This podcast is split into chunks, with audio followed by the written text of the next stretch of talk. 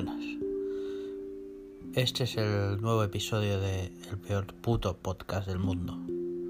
Y los protagonistas de hoy son Sonic Youth, Woody Allen, Karim Benzema, Irwin Wells y la ciudad Luca.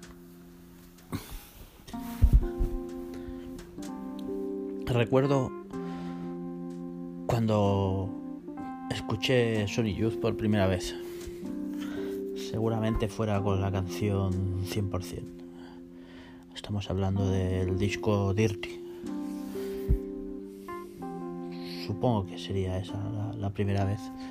Explota el fenómeno Nirvana y como ya he explicado alguna vez, eh, la industria musical empieza a buscar todo lo que se parezca. Ellos estaban antes. Eh, incluso son mentores de, Nirvana, incluso han llevado a Nirvana de teloneros, pero la gran industria los, los catapulta a partir de, de, la explosión de Nirvana. Cierto es que ellos ya son de los primeros grupos que pasan de, de un sello independiente y pequeño a un sello grande. Es más, ellos están en David Geffen que siendo un sello grande no es un mega sello.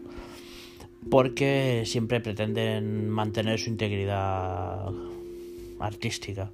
Entonces pudiendo firmar con otros sellos pues lo hacen con David Geffen eh, cuando Nirvana empiezan a recibir un montón de ofertas antes de editar Nevermind que es el disco que, que lo revienta de ellos estando en Sub Pop eh, ellos deciden fichar por David Geffen porque Sony Youth están ahí y ellos quieren mantener también la integridad de, de Sony Youth.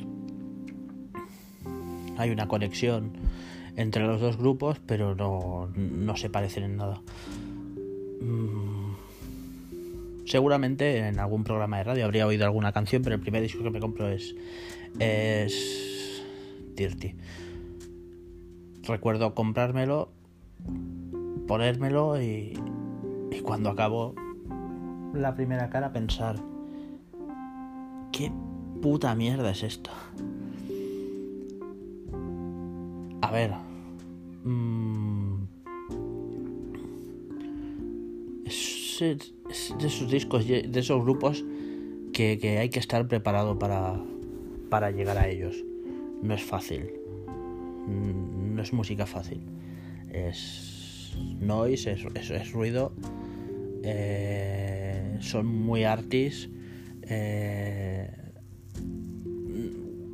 son rock and roll y no son rock and roll. O sea, sus discos podían estar en, en un museo.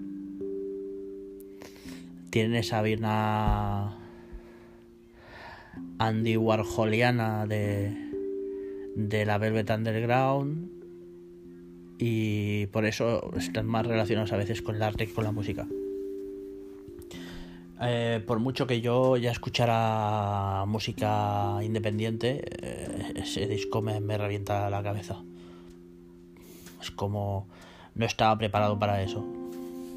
Puedes haber escuchado Pixies, puedes haber escuchado incluso Nirvana, puedes haber escuchado otros grupos, pero cuando, cuando llegas a Sonic Youth al menos en aquellos días, o para mí, te, deja muy descolocado. Algo parecido había pasado con otros grupos, sí, pero no al, nivel de, de Sonic Youth. James Addiction también en su momento, que fueron unos años antes, también fue un shock tremendo. Guns N' Roses, que también fue un par de años antes que, que James Addiction también fue un shock, pero el, el de Sony Youth es el más profundo. Es el, el, el, impacto cultural más, más fuerte casi de, de, de, de toda mi vida musicalmente. Tienen conexiones con otros grupos que me encantan como Pavement, como ya he dicho con Nirvana, porque en el fondo ellos son como los padrinos de todos estos grupos. Pavement no sería Pavement sin Sonic Youth, Nirvana no sería Nirvana sin Sonic Youth. Y claro, todos los grupos que beben de Nirvana o de Pavement, pues acaban bebiendo sin, a veces sin saberlo hasta de, de Sonic Youth. Son uno de los grupos de, de mi vida y ya lo digo, no, no, no es para todo el mundo. Son capaces de hacer canciones de 15 minutos eh, que empiezan como una nana y, tienen un crescendo y apocalíptico, ruidoso de, de, 10 minutos para volver otra vez a la calma, como en Diamond Sea. Eh, son capaces de, de todo. De sonar punk, de sonar grunge, de sonar pop, de sonar rock, de sonar artist. Todo está en ellos. Todo está en ellos. Unos tíos con, con con una cultura musical enorme. Eh, tuve la suerte de, de, ser amigo durante un tiempo, bueno, amigo, de charlar con, con Lee Ranaldo y con Steve Shelley a través de, mails y, y, eso cuando por, por, por cuestiones de trabajo y todo eso. Y unos tíos muy bajos. Eh, King Gordon es, es, una de mis musas. Me, encanta esa, mujer, la, fuerza y lo grande que es. Y sobre todo que aunque pasen los años y, y debe estar rondando ya los 60, eh, es una tía que siempre está arriesgando musicalmente, intelectualmente, siempre está arriesgando, siempre está llevándolo todo un paso más ahí. Eh, su disco El Solitario que sacó hace poco es, una pasada y tengo ganas de, ir a primavera para poder verla. He visto a Sonic Youth tres o cuatro veces. La primera vez fue en la gira del 95 del Washing Machine. Eh, pudimos hacer como unos fans, fuimos allí, nos hicimos fotos. Tengo fotos con Kim, con, con Thurston Moore. Nos firmaron los cassettes, los CDs. No sé. Eh, de esos pocos grupos con los que sí me he, comportado como un fan. Y no soy un tío así. Muy groupie, ¿no? Pero.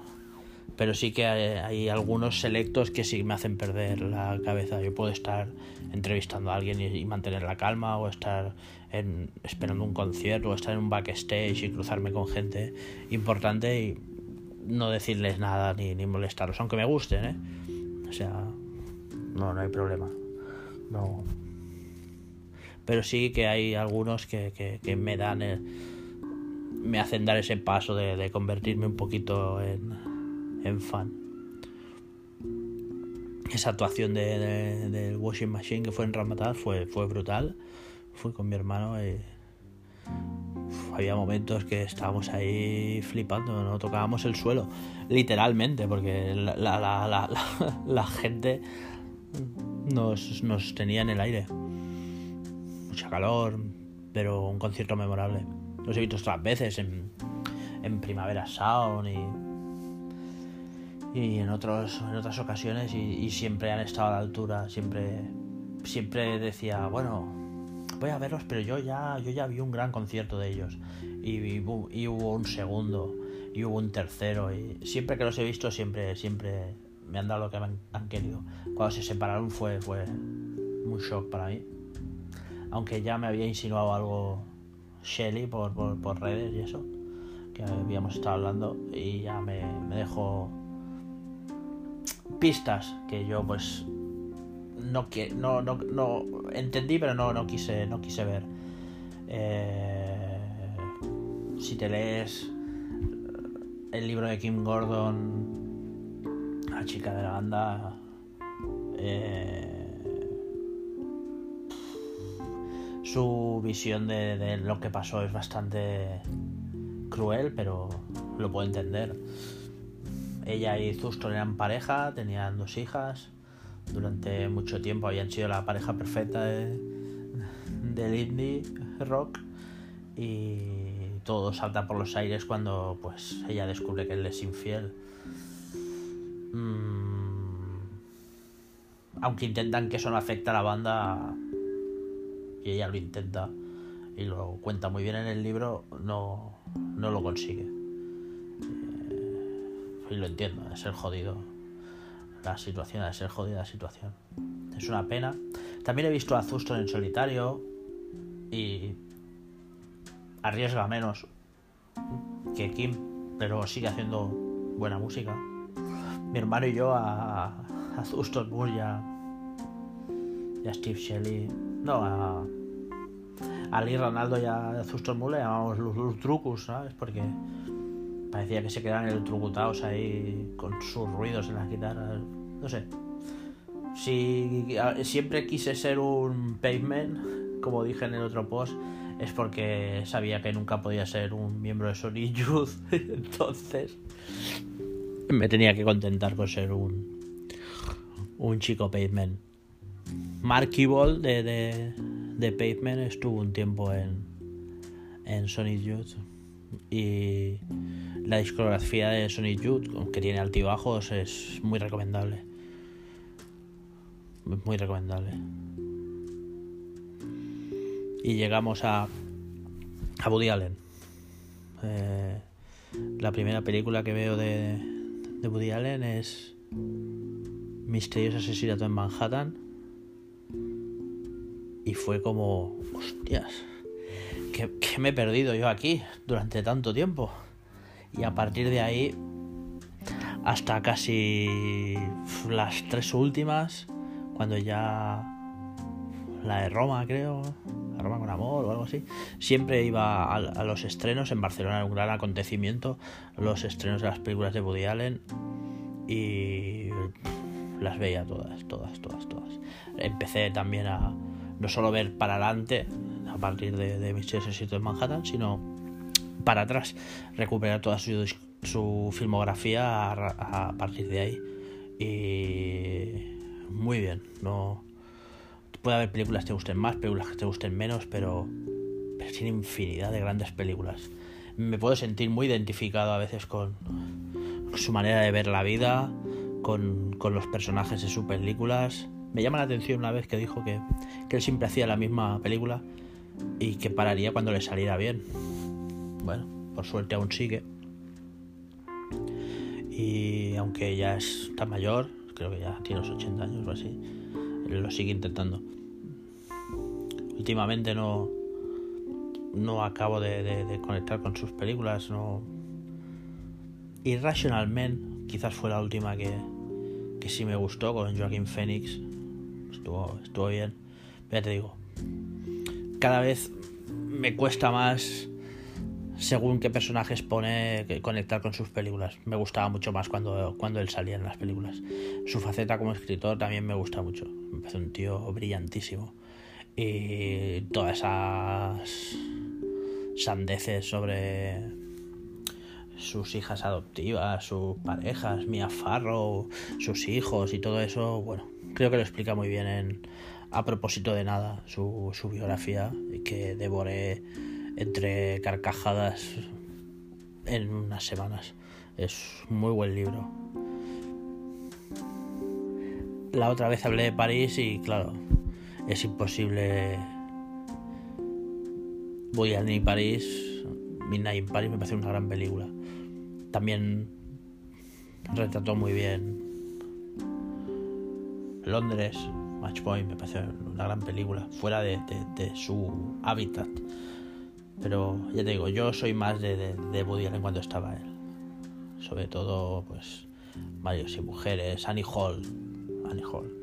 Durante mucho tiempo quería vivir yo con mi propia Annie Hall, que es, supongo que en el fondo es, es lo que tengo. mi propia Annie Hall. Pero que de momento sale bien. Eh, y no sé, también es verdad que prefiero a Woody Allen con, con Diane Keaton que con Mia Farrow. Pero no. No por nada, sino porque me conecto más con las películas de, de, Diane Keaton que con las de Mia Farrow, aunque también están bien.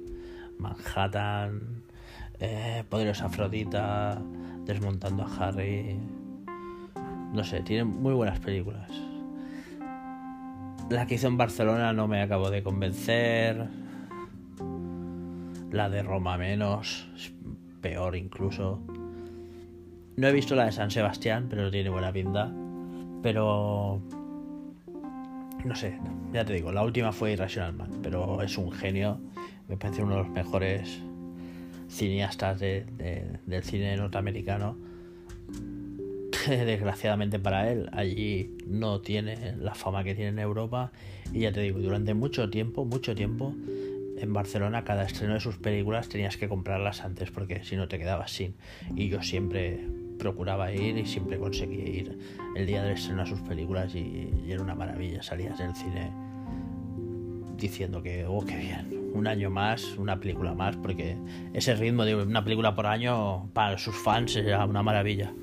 Ojalá todos hicieran lo mismo, pero Woody es muy importante. Es un hombre que su amor por el cine, sus referencias a otros cineastas. Gracias a él aprendí más cine y, a ver otros cine, igual que Scorsese, son gente, o Coppola, son gente que te, te ayudan a, conocer otro cine. Y sobre todo en el caso de, de Woody Allen, por el cine europeo. Entonces, si llegas a Berman, es, o en mi caso es gracias a, a, a Woody Allen si, si llegas a Fellini también es, es a través de él, ¿no? Entonces, muy importante Woody Allen en, en mi vida. Y llegamos a, a Karim Benzema. Sé que mucha gente lo critica. Sé que incluso hay madridistas que lo critican, pero el chico de Lyon me parece uno de los mejores futbolistas que ha dado Francia. Sé que está Platini, sé que está Zidane, Papel. Hay muy grandes futbolistas en Francia. Pero él, él es especial. Tiene una clase que, que se le cae. Le he visto hacer cosas que no le he visto hacer a nadie. A nadie. Y digo a nadie. Llevar tanto tiempo en un club tan exigente como el Real Madrid y mantenerse siempre ahí es es porque eres un superclase. Van pasando los años y, cada vez lo hace mejor. Eh, supo ayudar al equipo cuando estaba Cristiano y, aceptar que él tuviera el foco y trabajar para él, pero cuando él no ha estado, él ha sabido erigirse como el líder que necesita el equipo.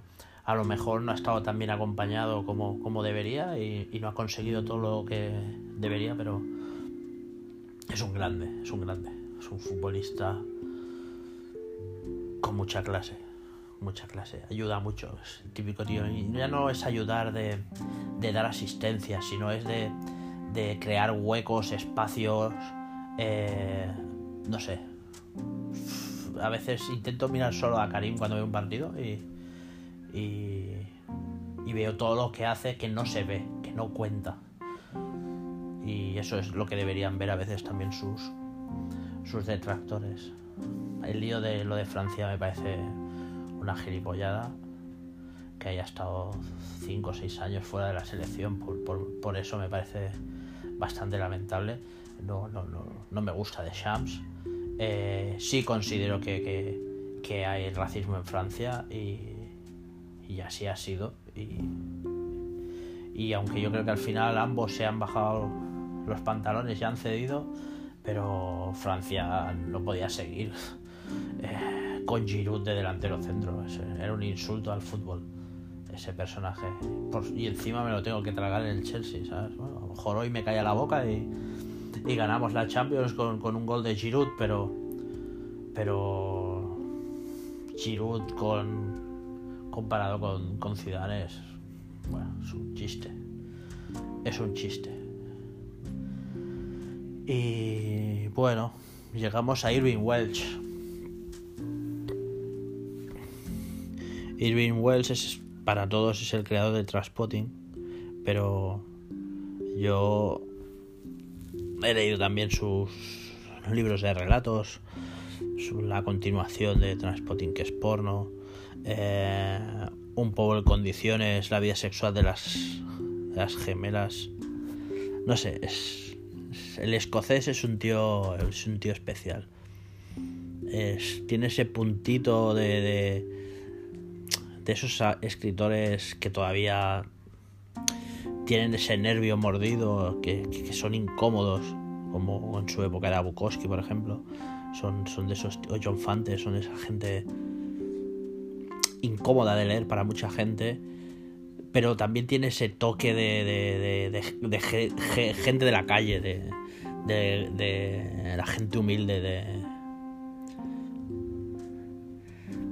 de los curriquis, de, de, esa de ese Edimburgo del proletariado que, que, tanto nos gusta y el retrato también pues es un hooligan del fútbol del Celtic por supuesto eh, no sé. Es uno de los nuestros. o yo soy uno de los suyos porque me, me, siento muy identificado con su manera de, de ser, de, de escribir. Y ya te digo. Con los relatos me cuesta más, pero porque me cuesta el formato del relato, porque es como que se me queda corto y me gustaría sacar más cosas, ¿no? por eso tengo problemas con, los relatos, pero no solo de, con, con Irving, sino con todos los relatos cortos. Me quedo un poquito así a medias. Me gustaría que cuando me gusta querría que duraran más y, cuando no me gusta se me hace larguísimo. Pero ya te digo, puede pasarme con, con Irving Wells o, con Kim Bunso o con quien sea. Siempre el relato es un... Me cuesta, me cuesta el, el, relato. Pero sus libros, sobre todo, bueno, el último, Un polvo en condiciones, me parece puro rock and roll y una diversión continua. Muy gracioso. Muy gracioso. Y llegamos a la ciudad, Luca. Luca la conocí en un viaje por la Toscana italiana, donde volamos a, a Pisa desde Barcelona, eh, el hotel y el centro de operaciones lo teníamos en Luca, una ciudad maravillosa, emburallada, fascinante, me hubiera quedado a vivir allí. Y, gracias a eso, pues, pues, y con el coche de alquiler, pues pudimos conocer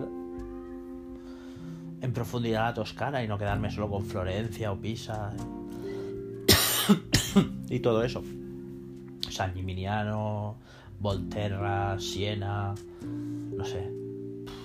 Me encantó, me encantó esa zona de Italia. Buena comida, buen clima, mucha cultura, no sé, una maravilla. Y, y, y, Luca estábamos como en un una casa palacete que había como tres o cuatro habitaciones y, estaba muy bien. Me acuerdo que, que la ciudad tenía el casco en la ciudad antigua, estaba la ciudad antigua y la ciudad moderna. La ciudad moderna ni la visité, pero nosotros estábamos en la ciudad antigua que está emmurallada y podías ir en bici, dar una vuelta por toda la ciudad emmurallada que estaba en alto y muchas tardes lo hacíamos, era, una pasada. Me acuerdo de ir al súper a, comprar cosas para cenar y y a ver un hombre allí que tendría unos 50 años que iba y venía en bici del, al trabajo, a su casa y eso. Y lo veía siempre con una sonrisa. No me acuerdo cómo se llamaba, llevaba el nombre, hay una etiquetita que llevaba, ¿no? Yo me acuerdo que decía, digo, ojalá fuera yo como este hombre. Digo que para mucha gente tiene un curro de mierda ahí, eh, cajero en un súper, pero el tío es se le ve súper feliz y estaba súper feliz. Luego también había conocido un Egipto, un egipcio, había montado su negocio de alquiler de bicicletas en la ciudad y no sé, me, me, me dio envidia y dije, algún día cuando sea mayor me gustaría vivir en, en esta ciudad, porque es como cuando ya estás un poco cansado de la vida, ya no necesitas vivir en el ajetreo de, de, París o de Berlín o un sitio así, necesitas algo más tranquilo.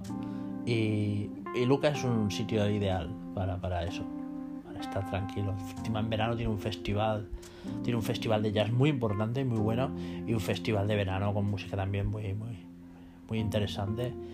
Y ya te digo, está es una ciudad, un sitio muy bonito, me gustó mucho.